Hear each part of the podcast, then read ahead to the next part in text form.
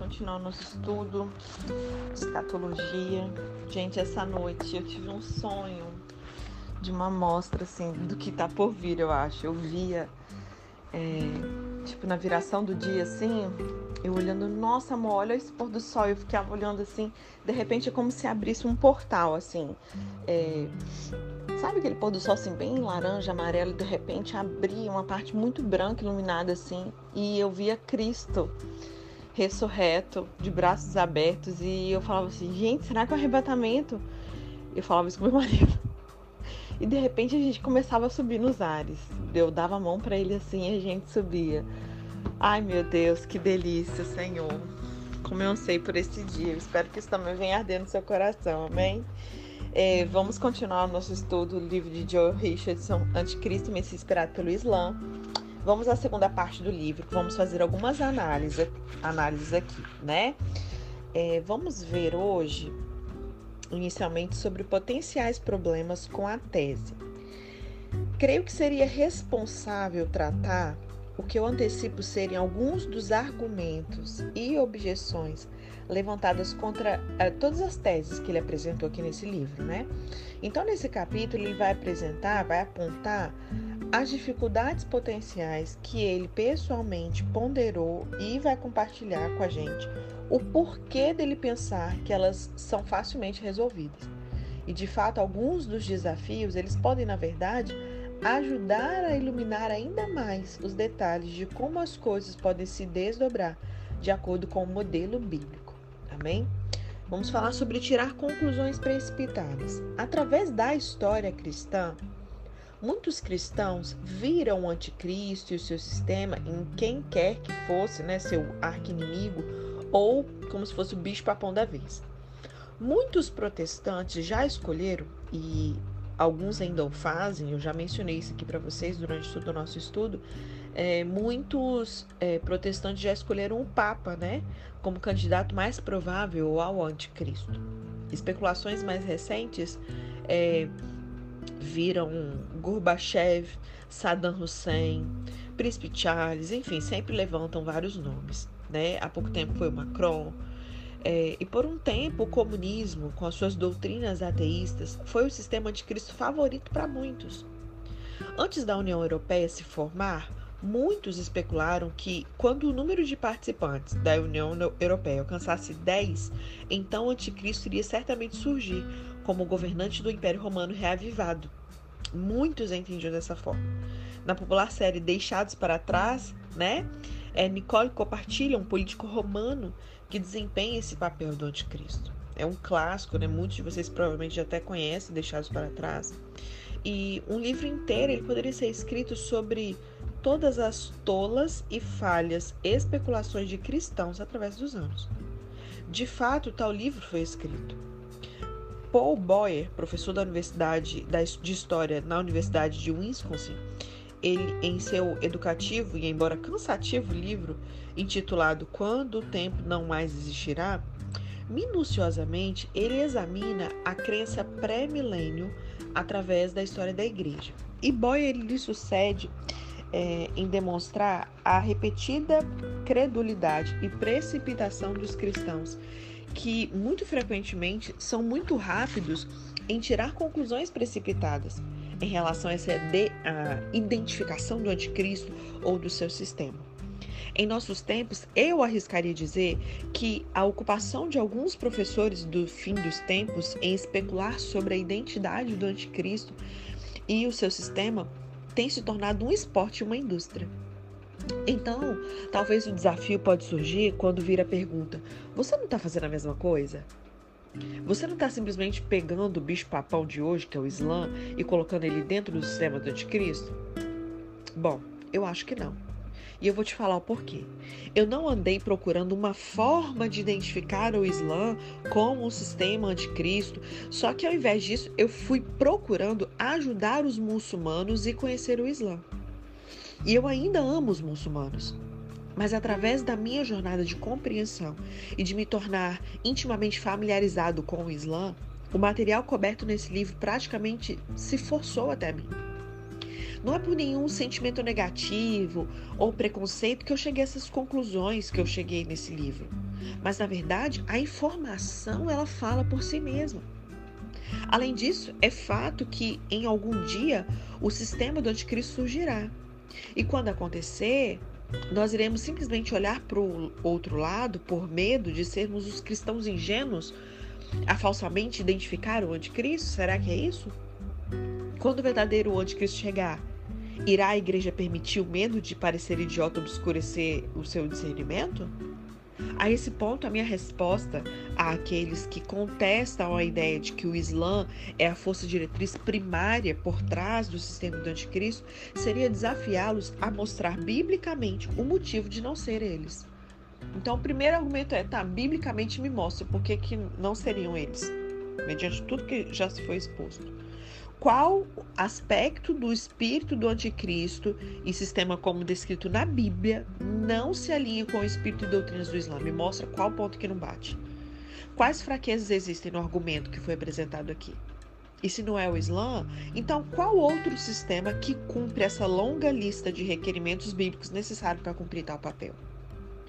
E aí, em uma última análise, o propósito desse livro não é exatamente provar um ponto, mas apenas apresentar a informação à igreja. E eu creio que ao fazê-lo, eu cumpri a minha responsabilidade perante Deus em avisar a igreja sobre essa inegável e surpreendente informação.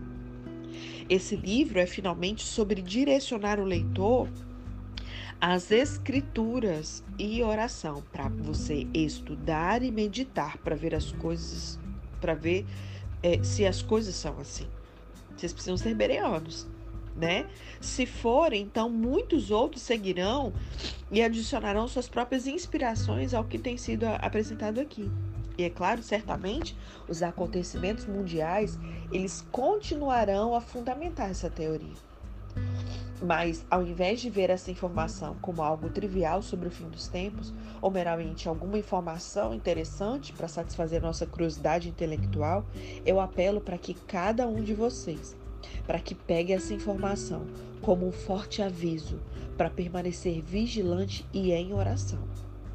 Os dias que estamos vivendo têm uma intensidade em si que requerem uma atitude diligente de devoção e de vigília. Eu bato nessa tecla sempre. Não é hora de distrações. Nós precisamos ser diligentes na nossa devoção ao Senhor e estarmos vigilantes. Todos nós precisamos ficar alerta sobre os acontecimentos mundiais. Não adianta você querer estar alheio a nada, mas não, gente. Sejam eles acontecimentos naturais ou espirituais. Se existiu em algum tempo um dia que demandou tão alto grau de sobriedade, então certamente esses são os dias. Nós iremos agora verificar alguns buracos potenciais no argumento. É, o próprio anticristo ele exige adoração. Talvez o argumento mais forte que poderia ser feito contra a ideia de que o Islã cumprirá o papel do sistema do anticristo é o fato de que, apesar de todos os paralelos específicos e similares entre os dois, o simples fato de que o anticristo exige adoração pessoal e aí certamente o Islã ele não permite a adoração de nenhum homem, né? De fato, este é o grande problema que o Islã tem com o cristianismo. Embora eu esteja claramente especulando, eu creio que uma análise profunda desse cenário futuro pode esclarecer qualquer dúvida que pode tentar negar a noção de que o Islã é o sistema do anticristo. O primeiro ponto que precisa ser lembrado é que, embora o anticristo realize muito na primeira metade dos sete anos do seu governo, ele não verdadeiramente exige adoração até a metade dos sete anos não acontecerá antes de o anticristo ter conquistado várias vitórias militares significativas, conseguido grande medida de lealdade, que ele invadirá Israel, estabelecerá sua posição de autoridade no Templo de Jerusalém. E é nesse tempo que o apóstolo Paulo, ele explica lá em 2 Tessalonicenses, né, no capítulo 2, no verso 4, ele explica que o anticristo irá se assentar no santuário de Deus, proclamando que ele mesmo é Deus. Lembra dessa passagem? E esse também é o tempo que Paulo disse, né, no verso 3 de 2 Tessalonicenses 2, ele disse que o homem da iniquidade será revelado. Embora muitos cristãos com discernimento já terão reconhecido o anticristo nessa hora, né? Não será antes do meio da semana ou dos sete anos que a Bíblia diz em que ele será plenamente revelado. Nós precisamos entender que o anticristo, ele não exigirá adoração até bem depois do fato de que ele será universalmente reconhecido e aceito pelo mundo islâmico como o Mahdi, ou Mahid, ou Mahdi, como eu tenho dito. Os imãs, mulás, cheques e os ayatolás, toda a liderança islâmica mundial terá dado a sua lealdade ao Mahdi. Negá-lo nesse ponto seria uma vergonha absurda para o Islã. Chegaria um tempo que o Islã estará é, experimentando universalmente o seu maior avanço em vingança e realização. E no meio de todo esse incrível júbilo, declarar e reconhecer de repente que um completo charlatão maligno enganou todo o mundo islâmico seria simplesmente impensável. Uma vez que o engano se estabelecer, será impossível desfazê-lo o anzol estará enganchado, sabe? E há outros fatores bem importantes em jogo aqui também. Através desse período de tempo, o falso profeta, que o mundo islâmico crê né, ser Jesus, ele estará trabalhando como o operador de milagres e aquele gerente de campanha. Lembra que eu falo que ele é o, a, o cara do marketing, da publicidade, do, do de Cristo? Né? Por assim dizer, ele vai ser o gerente da campanha. Como o apóstolo Paulo diz lá em 2 Tessalonicenses capítulo 2, eu vou ler o verso de 9 a 12. Diz assim, a vinda desse perverso é segundo a ação de Satanás, com todo o poder, com sinais e com maravilhas enganadoras. Ele fará uso de todas as formas de engano da injustiça para os que estão perecendo, porquanto rejeitaram o amor à verdade que os poderia salvar. Por essa razão, Deus lhes envia um poder sedutor a fim de que creiam na mentira e sejam condenados todos os que não creram na verdade, mas tiveram prazer na injustiça. Então, os seguidores do Mahdi, que nós entendemos ser o anticristo, eles já estão em um estado profundo de engano esse engano ele é fundado em uma combinação de fatores, incluindo aí algumas poderosas dinâmicas psicológicas, bem como as dimensões espirituais que Paulo descreveu acima que a gente acabou de, de falar.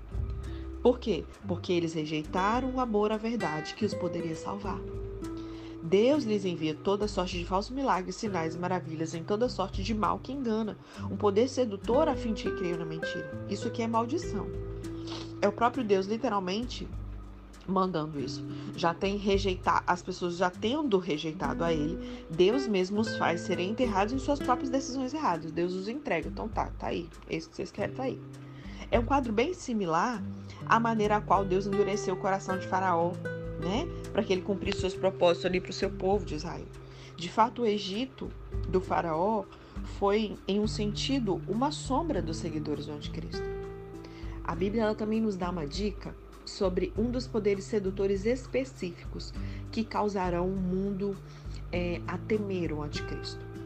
Ele é dito a experimentar um tipo de ferida mortal na cabeça e ainda assim voltar à vida. Lembram dessa passagem? A gente vai ler ela. É, Para ser tipo um paralelo à morte e ressurreição de Jesus. O apóstolo João, no livro de Apocalipse, ele descreve essa ferida mortal na cabeça para nós. Lá em Apocalipse 13, verso 3 diz: Uma das cabeças da besta parecia ter sofrido um ferimento mortal, mas o ferimento mortal foi curado. Todo mundo ficou maravilhado e seguiu a besta. E é claro que esse grande evento, né, gente, vai ser divulgado e explorado aí pelo falso profeta, que é o Jesus muçulmano. É, Apocalipse 13, verso 12 a 14 diz: Exercia toda a autoridade da primeira besta em nome dela e fazia a terra e seus habitantes adorarem a primeira besta cujo ferimento mortal havia sido curado. E realizava grandes sinais, chegando a fazer descer fogo do céu à terra à vista dos homens. E por causa dos sinais que lhe foi permitido realizar em nome da primeira besta, ele enganou, ela enganou os habitantes da terra. Ordenou-lhes que fizessem uma imagem em honra da besta que foi ferida pela espada e contudo revivera. Então, exatamente o que esse ferimento mortal na cabeça será ainda está para ser visto mas é descrito de duas formas. Uma parecia ser fatal, e aí na próxima referência, ele simplesmente é chamado de fatal. O anticristo é então especificamente descrito como a besta que foi ferida pela espada e contudo vivera. A que quer que isso esteja se referindo especificamente, está aqui indubitavelmente se referindo a algum tipo de falso sinal que o anticristo, ou seja, o Madi, e o falso profeta, que é o falso Jesus, né, falso Jesus, é, Jesus muçulmano, eles usaram para enganar e capturar a admiração do povo. O próprio, entre aspas, sinal que Jesus apontou como sendo o maior sustentáculo do seu ministério terreno foi sua ressurreição. Sem ressurreição, gente, não tem evangelho, né? E o anticristo, como um bom imitador de Cristo, ele pode de fato fabricar aí a sua falsa ressurreição como uma resposta ao evento redentivo central de todos os tempos. E é claro, um outro fato importante a ser considerado aqui é que também será nesse tempo que aqueles que não apoiarão ou não darão ao anticristo, ou seja, ao Mahdi, a adoração que ele exige, eles serão mortos sob a nova mundial imposta lei islâmica. Apocalipse 13, verso 15 diz: Foi-lhe dado poder para dar fôlego à imagem da primeira besta, de modo que ela podia falar e fazer que fossem mortos todos os que se recusassem a adorar a imagem. E falando desse tempo específico, Jesus diz para nós lá em Mateus 24, eu vou ler o verso 15, 21 e 22, diz assim: Assim, quando vocês virem o sacrilégio terrível do qual falou o profeta Daniel no lugar santo, quem lê entenda, porque haverá então grande tribulação, como nunca houve desde o princípio do mundo até agora, nem jamais haverá. Se aqueles dias não fossem abreviados, ninguém sobreviveria. Mas por causa dos eleitos, aqueles dias serão abreviados. Claramente, multidões serão mortas. Multidões não aceitarão nem adorarão o Madi o Anticristo. E eu creio que é bem provável que a esse tempo multidões de muçulmanos verão a pessoa maligna que o anticristo realmente é e se converterão também, sabe, gente, a Jesus para salvação. Quem sabe, né? Prefiro crer dessa forma. Então nós precisamos tentar visionar esse cenário como um todo. O anticristo, né? É, ou seja, o Mahdi surgiu. Todo mundo islâmico reconheceu, ó, o Mahdi veio. Tendo sido preparados por todas as suas vidas psicologicamente, doutrinariamente e espiritualmente para recebê-lo, muito do mundo islâmico se juntará à sua causa e às suas fileiras. Ele consegue muitas vitórias militares, cresce em poder como um líder mundial incomparável, com um igualmente incomparável poder militar sob seu comando. Todas as pessoas da terra temem e dizem: quem é como ele? Quem pode guerrear contra ele? E sobre tudo isso, o outro homem cujo mundo islâmico tem esperado, que é o Jesus muçulmano, também está na cena e está declarando abertamente que o Mahdi é o homem de Alá. E junto com o estonteante poder de retórica do falso Jesus, que ele irá operar todos os tipos de falsos milagres, sinais e maravilhas, para poder enganar e pescar o máximo possível. E dentre esses grandes sinais, é, existe um que parece surpreender totalmente o povo da terra. O anticristo passa por um tipo de falsa ressurreição dos mortos. Ele se recupera desse ferimento mortal na cabeça. E, como se isso não bastasse, o anticristo segue em cumprir o que o mundo muçulmano tem esperado e ansiado mais que qualquer outro evento concebível. Ele derrota completamente Israel, estabelece o califado islâmico a partir de Jerusalém. O Islã está agora vingado, está agora alguns centímetros de uma vitória final absoluta sobre toda a terra. E é agora, no meio disso tudo, que o Mahdi lança sua maior jogada. Da mesma forma que os cristãos veem Jesus como sendo a encarnação de Deus, também o Mahdi agora se declara como uma encarnação de Alá. E aí, como tal, ele exige ser adorado. Um romance com mais suspense que nunca foi escrito. Satanás, ele frequentemente ele mascara sua verdadeira identidade com algo maravilhoso para fascinar e aí então fisgar suas vítimas. Na maioria dos casos, a verdadeira natureza de Satanás ela é eventualmente revelada. E quando isso acontece, é por absoluta misericórdia de Deus. Em tais casos, Deus está dando à pessoa ou povo enganado a oportunidade de ver a verdadeira face do mal por trás de toda aquela maquiagem. Para alguns, a máscara do engano não será removida nessa vida. Para esses, vai ser tarde demais. Mas para aqueles que têm a oportunidade de ver por trás do que está dominando, como eu disse, é a misericórdia de Deus por suas vidas. Quando o anticristo exige que ele seja adorado, a sua verdadeira identidade será revelada a muitos. A máscara será removida e muitos olhos serão abertos. Para muitos, entretanto, uma determinação absoluta em acreditar nessa legitimidade do Mahdi do Islã os oprimirá. E estes preferirão ser varridos por um grande engano com uma natureza islâmica do que reconhecer que eles estiveram errados o tempo todo. Curiosamente, a escolha que estará de repente em frente a eles será adorar o anticristo, ou seja, o Mahdi, que estará clamando ser Alá encarnado, ou se virar para Jesus, que é Yahvé, o Deus da Bíblia encarnado. Essa vai ser a opção. Ou você olha para o Mahdi, que vai se, se intitular, né, como o próprio Alá encarnado, ou você se vira para Jesus, né, que é o Yahvé, o Deus da Bíblia encarnado. E todas as desculpas que o Islã se apegou para rejeitar Jesus, dizendo que Allah simplesmente não queria se tornar um homem e nos trazer para perto como tal, serão tirados. Ao deixar o Mahdi ser revelado, Deus está mostrando grande misericórdia aos seguidores do Islã. A oportunidade deles verem toda a verdade. Quando o anticristo for revelado, o Islã será finalmente desvelado completamente. Esta será uma demonstração final da maravilhosa habilidade de Deus de tornar até o mais horripilante tempo na história em uma oportunidade para multidões encontrarem o arrependimento. Ele estará dando a eles uma grande oportunidade nesse mundo para mudar para Jesus. Fazer isso nesse tempo, entretanto, irá obviamente significar uma coisa: martírio né? Joel 3, verso 14 diz: multidões, multidões no vale da decisão, pois o dia do Senhor está próximo no vale da decisão. E embora o Senhor certamente é, fala sobre permitir aqueles que estão enganados a continuarem seu engano, eu creio que muitos muçulmanos verão a verdade nesse tempo e multidões de muçulmanos eles encontrarão tanto salvação quanto martírio nesse tempo. De fato, a misericórdia de Deus é forte.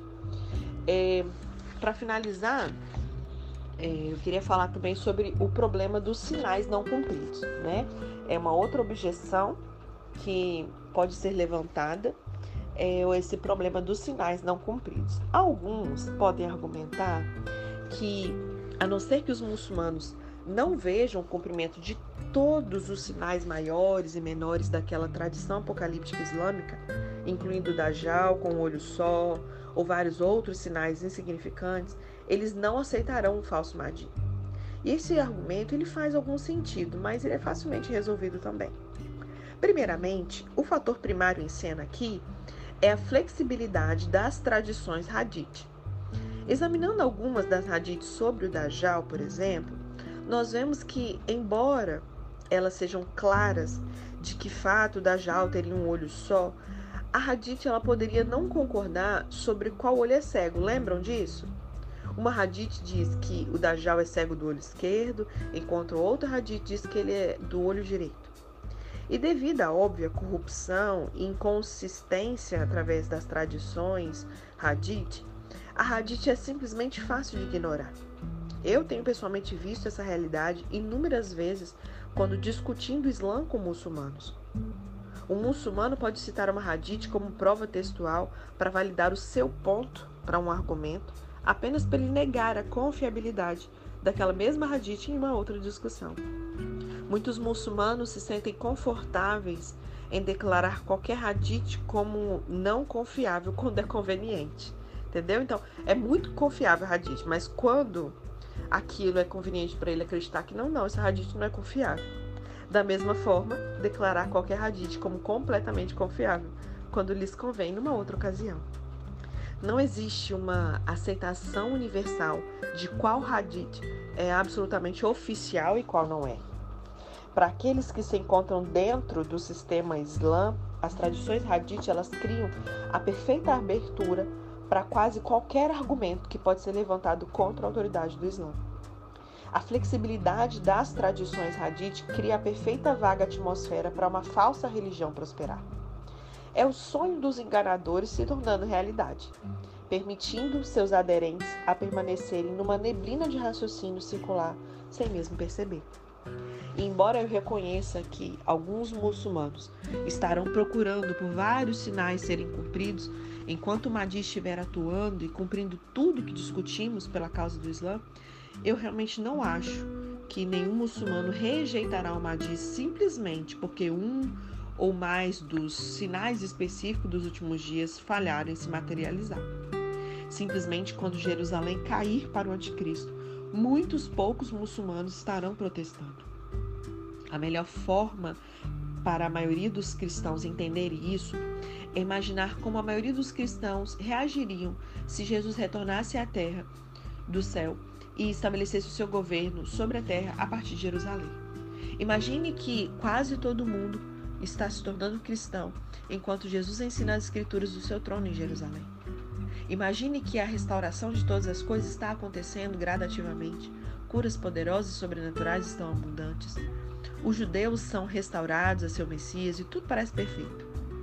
Ainda em meio a tudo isso, nunca apareceu um anticristo ou uma tribulação ou qualquer coisa do tipo. Será que ainda assim a maioria dos cristãos rejeitaria Jesus? Ou eles simplesmente dariam de ombros e diriam: bem, eu acho que a minha escatologia estava um pouco errada? Eu acho que eu sei a resposta. E essa é uma excelente analogia, porque o Mahdi é, em muitas formas, para o muçulmano o que Jesus é para o cristão. Tal como eu estou certo de que a maioria dos cristãos não protestaria sobre tal cenário, mas ao invés disso abraçaria Jesus completamente, da mesma forma, os muçulmanos pelo mundo abraçarão o Mahdi, ou seja, o anticristo, apesar da falta de vários outros sinais. Então, concluindo, embora eu sei que existirão outros desafios à tese que esse livro trouxe para nós, né? Por agora eu creio que nós direcionamos suficientemente essas duas objeções é, potenciais primárias que poderiam ser levantadas. E no próximo capítulo, amanhã a gente vai ver, ele vai compartilhar com a gente as próprias análises dele, as análises pessoais dele e as ponderações pessoais dele sobre as informações que ele falou até agora. Porque até agora ele trouxe informações ali e não era opinião dele, né? A gente trouxe fatos, ok. O que, que a Bíblia diz? É isso. O que, que a tradição islâmica diz? É isso. O que, que o Corão diz? É isso. Ele foi trazendo as informações, amém? E aí ele vai trazer para nós é, algumas é, análises pessoais dele. Será que tudo isso é mera coincidência? Vamos ver esses pensamentos posteriores aí, tendo apontado, né, tudo que ele precisava apontar. Vamos ver é, algumas reflexões finais. Já estamos aqui na retinha final do livro. Amém?